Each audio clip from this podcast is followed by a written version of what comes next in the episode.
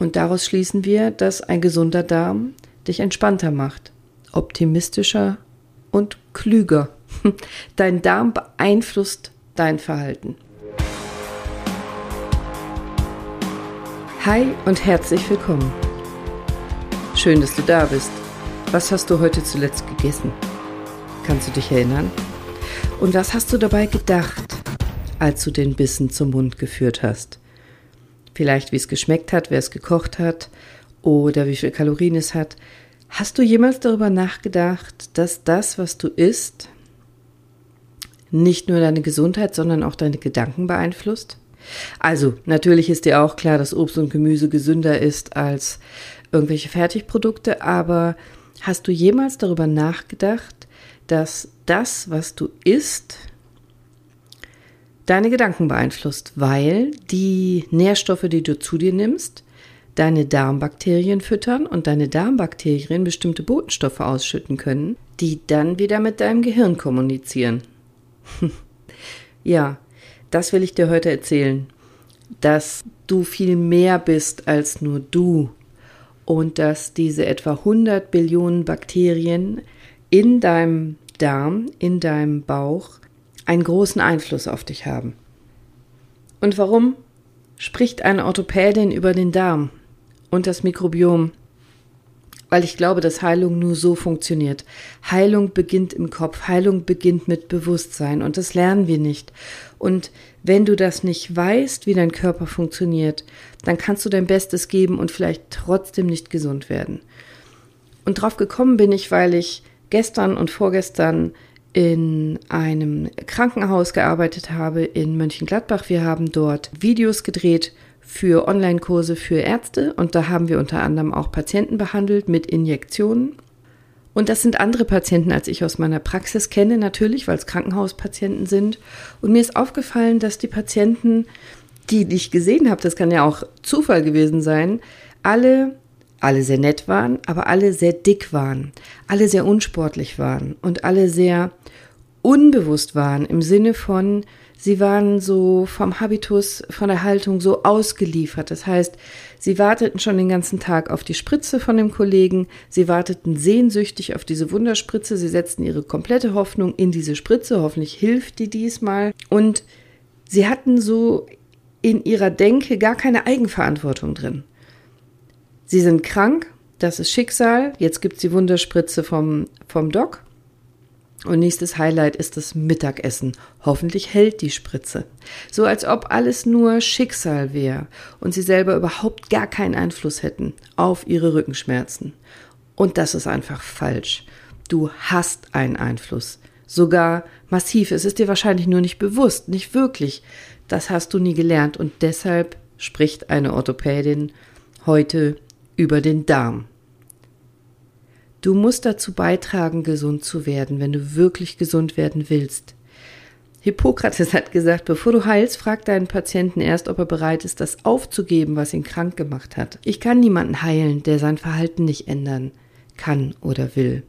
Aber wenn der Patient gar nicht weiß, was er macht oder was er vielleicht falsch macht oder was er richtig machen kann, wie soll er denn dann seine Heilung einleiten? Wir Mediziner gehen heute davon aus, dass wir zwei Gehirne haben. Der Darm ist dein zweites Gehirn. Und ich bin mir gar nicht sicher, ist der Darm dein zweites oder dein erstes Gehirn. Die Forschung streitet sich. Manche sagen so, manche so. Also dein erstes Gehirn ist dir klar, das Ding in deinem Schädel, in deinem Kopf gut geschützt, gut eingebaut, in dem Knochen in deinem Kopf, sodass nicht viel passieren kann. Und damit denkst du und das Gehirn lenkt dich. Dein Darm allerdings ist auch erstaunlich komplex. Eigentlich so unfassbar viele unterschiedliche Nervenzellen, wie sonst in deinem Körper nur dein Gehirn hat. Und dein Darm beherbergt deine Untermieter, dein Mikrobiom. Das ist die Zusammensetzung aller Darmkeime, das nennen wir Mikrobiom. Über 100 Billionen Keime, habe ich gesagt. 100 Billionen. Ich kann mir das nicht vorstellen, wie viel das ist. Aber es sind ungefähr zwei Kilo. Wahnsinn, oder? Eigentlich kannst du zwei Kilo abziehen, wenn du auf die Waage gehst. Und 99 Prozent aller deiner Mikroorganismen, du hast ja überall welche auf deiner Haut, in deinem Mund, in deinem Darm, 99 Prozent befinden sich in deinem Darm. Und heute wissen wir, dass es massive Zusammenhänge gibt zwischen deinem Mikrobiom und verschiedenen Erkrankungen. Ich will hier gar nicht so ausholen, da mache ich gerne noch mal eine eigene Folge drüber, aber so wie deine Darmbakterien zusammengesetzt sind, hat es einen massiven Einfluss darauf, zum Beispiel, ob du Übergewicht hast, ob du ein Diabetes bekommst, ob du vielleicht eine chronisch entzündliche Darmerkrankung hast. Autoimmunerkrankungen wie rheumatoide Arthritis, Multiple Sklerose spielen eine große Rolle dabei. Auch so atopische Erkrankungen, allergische Erkrankungen wie Dermatitis, atopische Dermatitis, Nahrungsmittelallergien, Asthma, allergische Rhinitis, also allergischer Schnupfen und tatsächlich auch neurologische und psychische Krankheiten wie Autismus, Alzheimer, Parkinson. All das wissen wir heute, wussten wir früher nicht hat viele, viele Zusammenhänge mit der Zusammensetzung deines Mikrobioms. Es geht sogar so weit, dass Anzeichen für Alzheimer und andere neurologische Erkrankungen wir bereits viele Jahre im Darm feststellen können, wenn wir gezielt danach suchen, bevor die Krankheit ausbricht. Dein Körper ist ein komplettes Ökosystem und in jedem Gramm Kot leben mehr Bakterien als Menschen auf der Erde. Und natürlich haben diese zwei Kilo Darmbakterien einen Einfluss auf dich. Viel mehr als du wahrscheinlich denkst. Es kann zum Beispiel sein, dass du eine Heißhungerattacke hast und irgendwas jetzt Süßes oder Leckeres essen möchtest und es bist gar nicht wirklich du, der diese Attacke hat. Also im Sinne von, Du wirst gesteuert. Deine Bakterien wollen eigentlich den Zucker. Deine Darmbakterien können bestimmte Botenstoffe ausschütten. Das erkläre ich gleich genauer. Und in deinem Gehirn kommt dann die Nachricht an, du brauchst jetzt Zucker. Und dann bewegst du dich zur Schokolade. Und eigentlich war die Idee gar nicht deine, sondern die deiner Bakterien. Du bist gar nicht schuld. Aber vielleicht doch. Aber das erkläre ich in dieser Folge. Als Baby im Bauch deiner Mama warst du noch komplett keimfrei und 100% deiner Embryozellen waren menschlich, da hattest du keine Keime. Aber sobald du auf die Welt kamst, begann die Besiedlung. Oder auch schon vorher im Mutterleib, wenn die Fruchtblase irgendwo undicht war. Also, sobald du auf diesem Planeten mit den ganzen Bakterien angekommen bist und das Licht der Welt erblickst, beginnt die Besiedlung.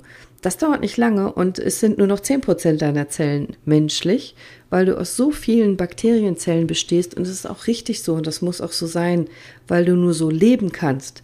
Die Haut muss Bakterien haben, äh, die Schleimhäute, der Mund, der Darm, sonst kannst du nicht überleben. Aber das sind nur noch 10% deiner menschlichen Zellen, die du brauchst, um zu leben und 90% sind Mikroben. Die gehören dann zu dir und du kannst ohne sie eben nicht leben. Aber es sind deine Keime und du hast eine ganz spezielle Zusammensetzung deiner 100 Billionen Keime. Du bist ein lebendiges Ökosystem. Eigentlich bist du die Welt und die Transportbox für diese ganzen Keime, eine denkende Hülle, vielleicht, wenn du so willst, für diesen Mikrokosmos. Eigentlich bist du eine innige und liebevolle Wohngemeinschaft mit denen. Denn wenn du nichts isst, verhungert dein Mikrobiom. Und wenn dein Mikrobiom aufhört zu arbeiten, dann kannst du essen, aber du verhungerst mit vollem Magen, weil du diese kleinen Tierchen einfach brauchst, damit sie deine Nahrung aufarbeiten und dich am Leben halten. Das ist seit Milliarden von Jahren so. Und seit Milliarden Jahren entwickeln wir Menschen uns immer weiter und unsere Darmflora, unser Mikrobiom eben auch. Äh, super erfolgreiche Wohngemeinschaft, würde ich sagen. Und deine Darmflora besteht aus ganz vielen verschiedenen Mikrobenarten und es dauert auch ein paar Jahre, bis das gut eingependelt ist. Also im Prinzip ab der Geburt fast drei Jahre, bis du deine eigene Darmflora hast, deine individuelle Darmflora. Und das ist so ein Spiel aus, aus Gut und Böse, aus guten und bösen Bakterien, wenn ich das so sagen darf. Natürlich gibt es keine bösen, aber es gibt Darmbakterien, die sind besser für dich und deinen Körper und welche, die sind eben schlechter für dich und deinen Körper. Und um diese Zusammensetzung geht es heute. Du kannst massiv mit deiner Ernährung diese Zusammensetzung beeinflussen. Ich habe mich früher oft mit anderen Leuten gestritten, als ich meine, als meine Kinder noch klein waren, weil fremde Leute gerne kleinen süßen Kindern unreflektiert irgendwas geben wollen, Schokolade zum Beispiel, oder anfangs Fleisch.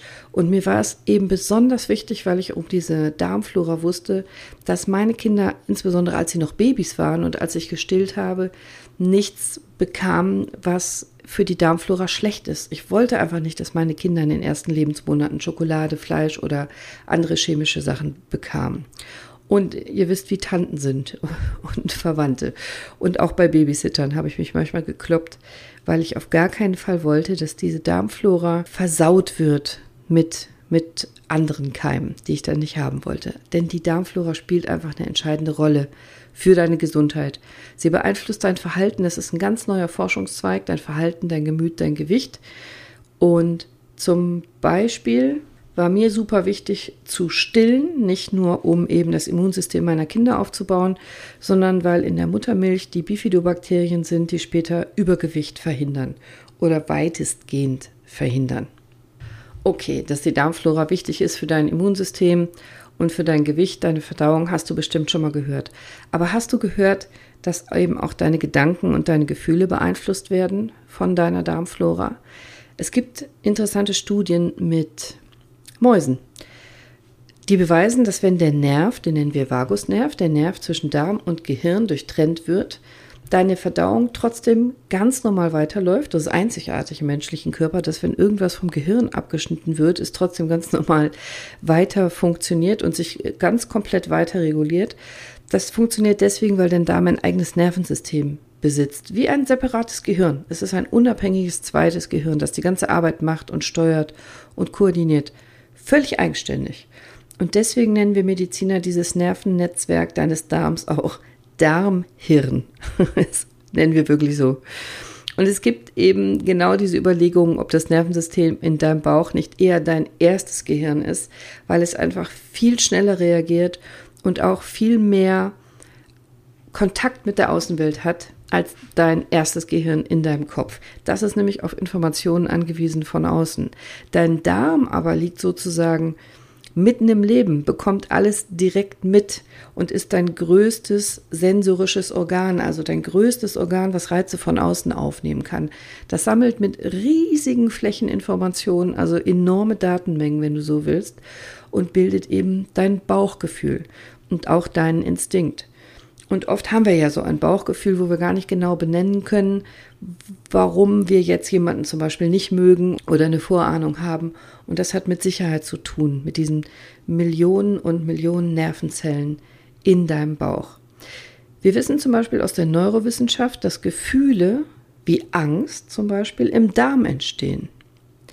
Darm und Hirn kommunizieren miteinander. Ein klassisches Beispiel, du erhältst eine schlechte Nachricht Dein Gehirn nimmt eine schlechte Nachricht auf und du bekommst Magenschmerzen oder du musst dich erbrechen oder Durchfall. Da sendet das Gehirn diese Nachrichten an deinen Darm und der Darm reagiert drauf. Aber andersrum funktioniert es eben genauso. Dein Darm gibt auch Informationen an dein Großhirn. Wir können heute nachweisen, dass Signale aus dem Darm ganz tief bis ins Gehirn vordringen und dass damit dein Darm eben auch deine Gedanken, Emotionen und Gefühle beeinflussen kann.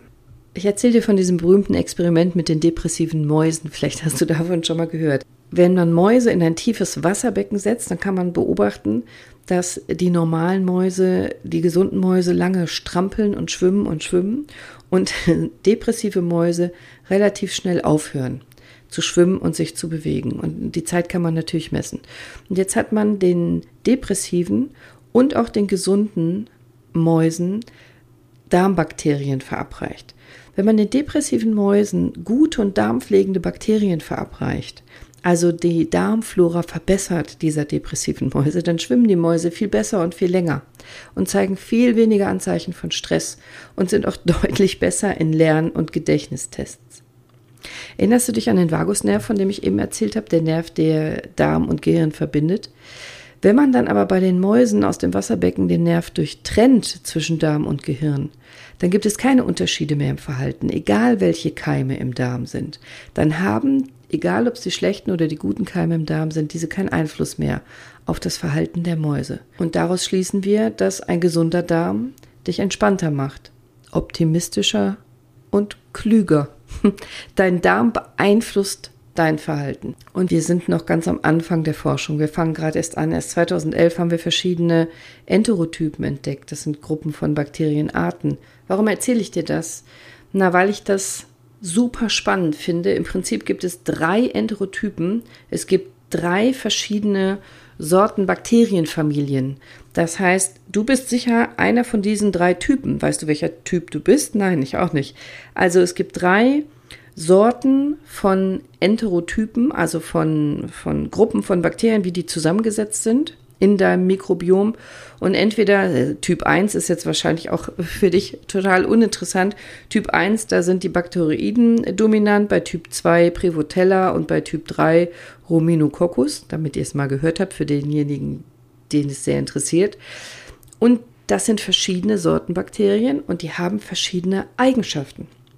Wenn du also Typ 1 bist, dann hast du eine Ernährung oder dann kommst du am besten mit einer Ernährung klar, wo viel Eiweiße und gesättigte Fette drin sind. Beim Typ 2 ist die Ernährung, die von Kohlenhydraten dominiert wird, am besten aufzuschlüsseln. Und bei Typ 3 äh, Zucker und, und andere Sachen wie Muzine und sowas. Und es ist nicht so, oder wir glauben, dass es weniger so ist, dass du dich dann so ernähren musst, sondern andersrum, deine Ernährung bestimmt, welche Bakteriensorten wachsen und zunehmen und mehr werden in deinem Darm oder eben abnehmen, weil sie sozusagen verhungern. Also Fleischliebhaber sind zum Beispiel häufig Enterotyp 1 und Vegetarier sind häufig Enterotyp 2. Die meisten Menschen auf der Welt, 70 Prozent der Bevölkerung, haben den dritten Typ, das sind die sogenannten Allesfresser, also äh, Zucker, Proteinkomplexe, Kohlenhydrate. Die können alles essen. Aber je effektiver du natürlich mit diesem dominanten Bakterienstamm Energie aus der Nahrung gewinnst, desto mehr Energie hast du auch und desto mehr steigt auch die Wahrscheinlichkeit, an Übergewicht zu leiden. Also man könnte daraus schließen, dass Menschen mit dem Darmtyp 1 viel leichter Übergewicht bekommen als andere Typen. Und deine Lebensgewohnheiten und Essgewohnheiten werden von deinen Bakterienstämmen beeinflusst. Familien haben übrigens oft denselben Mikrobiom-Typ. Menschen, die zusammenleben, haben häufig dieselbe Zusammensetzung der Darmbakterien. Ich weiß jetzt nicht, ob du das romantisch findest oder eher nicht. Ähm, das hat natürlich was damit zu tun, dass man den gleichen Lebensraum teilt und Küssen. Mit Küssen überträgst du natürlich einen ganz großen Anteil deiner Bakterien aus deiner Spucke. Eine Studie aus dem Jahr 2014 kommt zu der Erkenntnis, dass Familien ein stabiles und unverwechselbares Mikrobiom teilen. Die Zusammensetzung der Keime in deinem Darm sind einzigartig.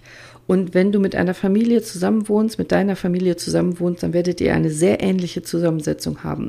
Und wenn ihr umzieht in eine andere Wohnung, in ein anderes Haus, dann werdet ihr eure Mikrobiom mitnehmen. Nach etwa 24 Stunden in der neuen Wohnung sind in der Wohnung die gleichen Keime wie in der alten? Habt ihr eure eigenen Keime überall verteilt und ist nicht mehr zu unterscheiden von der alten Wohnung? Das klingt vielleicht eklig und das, das gilt natürlich für Menschen, die sehr reinlich sind und sich äh, viel die Hände waschen und natürlich auch mit Seife arbeiten. Das ist völlig normal weil wir einfach diese Billionen Keime auf unserer Haut haben, auf unserem Körper haben, in, in unserem Darm und wir ohne gar nicht leben könnten. Und ich erzähle das nur, weil es da ist, weil es wichtig ist und weil ich gerne möchte, dass ihr die Scheu vor Bakterien verliert, weil Bakterien uns am Leben halten. Ich habe doch eben erzählt, dass wenn du eine Heißhungerattacke hast, es sein kann, dass deine Darmbakterien dich steuern, dass die eigentlich den Zucker wollen und gar nicht du, dass du eigentlich unschuldig bist. Dein, dein Mikrobiom, deine Darmbakterien wollen den Zucker und lenken dich, indem sie Botschaften an dein Gehirn senden. Das wollte ich erklären, wie das geht. Bakterien können zum Beispiel Aminosäuren herstellen, sowas wie Tyrosin und Tryptophan. Und dein Gehirn ist zwar durch die Blut-Hirn-Schranke geschützt, das heißt, was in deinem Blut transportiert wird, kommt normalerweise nicht in dein Gehirn, außer ein paar wenige Sachen wie Zucker oder sehr kleine Partikel, Mineralstoffe oder Botenstoffe. Neuronale Botenstoffe, Gehirnbotenstoffe wie zum Beispiel die oben genannten Aminosäuren, die ich gerade gesagt habe. Und wenn jetzt zum Beispiel Tyrosin und Tryptophan, diese Aminosäuren, in dein Gehirn kommen, dann werden sie dort umgewandelt in zum Beispiel Dopamin und Serotonin. Das sind Glückshormone. Also, Darmbakterien schütten Tyrosin und Tryptophan aus, die gelangen in dein Gehirn. In deinem Gehirn baust du daraus Dopamin, das macht das Belohnungsgefühl, und Serotonin, das macht dich happy, glücklich, entspannt, schläfrig. Und so können deine Bakterien dich belohnen, wenn du ihnen Zucker geholt hast. Du hast ihnen eine Ladung Nahrung verschafft und sie belohnen dich dafür. Die Forschung ist ja noch ganz am Anfang, aber ich bin sicher, dass wir das Mikrobiom bisher völlig unterschätzt haben. Ist dir mal aufgefallen, dass diese Heißhungerattacken, diese Gier auf irgendwas, auf Chips oder auf Zucker nachlässt, wenn du das eine Zeit lang weglässt oder krass reduzierst? Beim Fasten sehe ich das jedes Mal sehr, sehr deutlich. Ich faste zweimal im Jahr und alle diese Gelüste lassen extrem nach. Und ich frage mich, ob das vielleicht damit zusammenhängen kann, dass bestimmte, in Anführungszeichen, schlechte Bakterien im Darm ausgehungert werden von mir und absterben und weniger werden und dafür die sogenannten guten Bakterien sich vermehren. Und die guten Bakterien verlangen dann nach den guten Lebensmitteln und nicht mehr zum Beispiel nach dem Zucker. Wir können ohne unsere Darmkeime nicht leben. Aber warum setzen wir unser Wissen nicht ein und züchten die Guten, damit wir effektiv und gewinnbringend arbeiten können. Du kannst eine Menge selber machen, Darmreinigung zum Beispiel. Du kannst dafür sorgen, dass dein Darm neu besiedelt wird mit gutartigen Bakterien, damit du ein längeres und besseres und gesünderes Leben hast.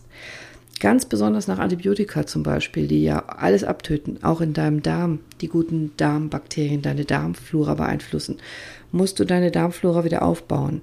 Das gilt übrigens auch für dein Haustier, dein Hund oder deine Katze. Das machst du mit Probiotika, probiotischen Bakterien, die kannst du als Pülverchen zu dir nehmen. Die helfen deinem Darm durch die Herstellung von Fettsäuren, die deinen Darm in der Schutzschicht überziehen und damit deinem Immunsystem helfen.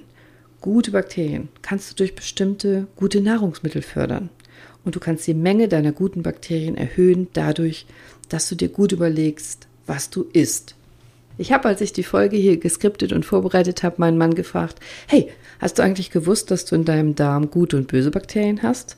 Und mein Mann sagte, ja, klar, zum Beispiel gut sind Bifidus-Bakterien. Und da war ich mega stolz. Man merkt schon, dass der Einfluss einer Ärztin, wenn sie 20, 25 Jahre an der Seite ist, schon was Gutes macht. Das habe ich meinem Mann auch gesagt. Da hat er gesagt, nee, das hat mit dir gar nichts zu tun, das weiß ich aus dem Fernsehen, aus der Joghurt-Werbung. Na gut, hat er mal was Gutes behalten. Also ja, Bifidus-Bakterien zum Beispiel. Nicht jeder Joghurt ist unbedingt gut, aber die Bakterien und Bifidus-Bakterien an sich, die sind schon richtig. Präbiotika, das ist wieder was anderes. Das sind Ballaststoffe. Alles, was nicht in deinem Dünndarm aufgespalten wird, sondern was bis in den Dickdarm kommt und was deine Bakterien dann im Dickdarm essen können. Präbiotika ist nicht du, nicht dein Körper, sondern deine Bakterien essen das. Das sind spezielle Ballaststoffe, die für deinen Körper unverdaulich sind, aber dein Mikrobiom freut sich drüber. Die können das essen. Und je mehr Präbiotika du zu dir nimmst, also je mehr Ballaststoffe, umso besser. Wir sollen mindestens 30 bis 50 Gramm Ballaststoffe am Tag zu uns nehmen. Mindestens 30 bis 50 also deine Keime. Der Durchschnittsmensch in Deutschland schafft noch nicht mal die Hälfte an Ballaststoffen. Schade eigentlich.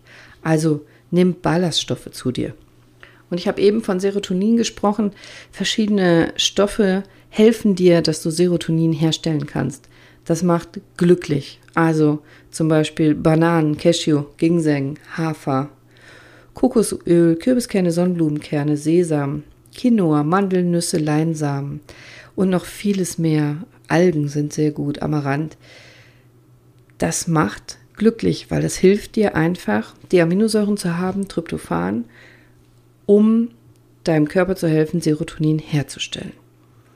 Klar, du hast auch kurzfristig eine, eine gute angehobene Stimmung, wenn du Schokolade und Zucker zu dir nimmst, weil du den Blutzucker anhebst. Aber das ist eben ungesund und macht auch dick. Und Zucker ist wie eine Droge. Wenn der Blutzuckerspiegel wieder sinkt, dann kannst du dieses Suchtgefühl haben, dass du wieder neuen Zucker brauchst, oder du kommst in so ein Stimmungstief nach dem Stimmungshoch. Und das passiert dir nicht mit den Lebensmitteln, die ich dir eben genannt habe. Also versuch doch mal Seelennahrung, das kennst du auch, dass du das Bedürfnis hast, was Leckeres zu essen, was Leckeres im Mund zu haben, um dich gut zu fühlen, anstatt dem Eis oder der Schokolade was anderes zu dir zu nehmen. Der Mensch ist ein Gewohnheitstier. Also du kannst eine Mischung machen aus Bananen mit Sonnenblumen, Kürbiskernen, Mandel oder Cashewmus. Ja, am Anfang ist vielleicht nicht ganz so cool wie so eine leckere Eissorte oder Nutella, aber der Mensch ist ein Gewohnheitstier.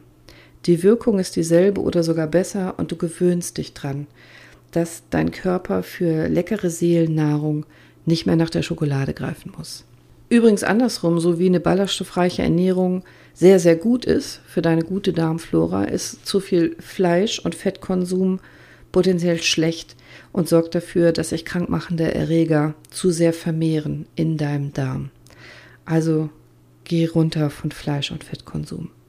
Um dauerhaft glücklich zu sein, sollte es aber nicht nur diese Stimmungsaufheller essen. Also verschiedene Studien kamen zu dem Schluss, dass eine gesunde Ernährung, das weißt du auch, viel frisches Obst, viel frisches Gemüse, am besten Bio, gute Fette, Depressionen lindern kann. Tatsächlich durch das Essen Depressionen lindern kann und für dauerhaft gute Emotionen sorgen kann. Nicht nur eine Studie, verschiedene haben das gezeigt. Und Bewegung fördert die Verdauung und senkt ebenfalls Depressionen. Also gute Ernährung und Bewegung Klar, dein Körper braucht alle und Mineralstoffe und außerdem muss deine Darmflora intakt sein. Wie gesagt, deine Darmbakterien haben einen Einfluss auf dein Befinden und wie du dich fühlst. Und jetzt nochmal meine Frage. Was hast du heute als letztes gegessen? Und was wird dein nächster Bissen sein? Also jeder Biss bringt dich einen Schritt weiter Richtung Gesundheit oder eben nicht. Richtung Krankheit, Entzündung und Schmerz. Das liegt in deiner Hand im wahrsten Sinne des Wortes. Fütter dich gesund. Sei bewusst. Sei mindful. Fütter dein Mikrobiom mit Köpfchen und vermehr deine guten Bakterien. Ich danke dir fürs Zuhören. Alles Liebe, einen humorvollen Tag. Deine Cordelia. Ciao.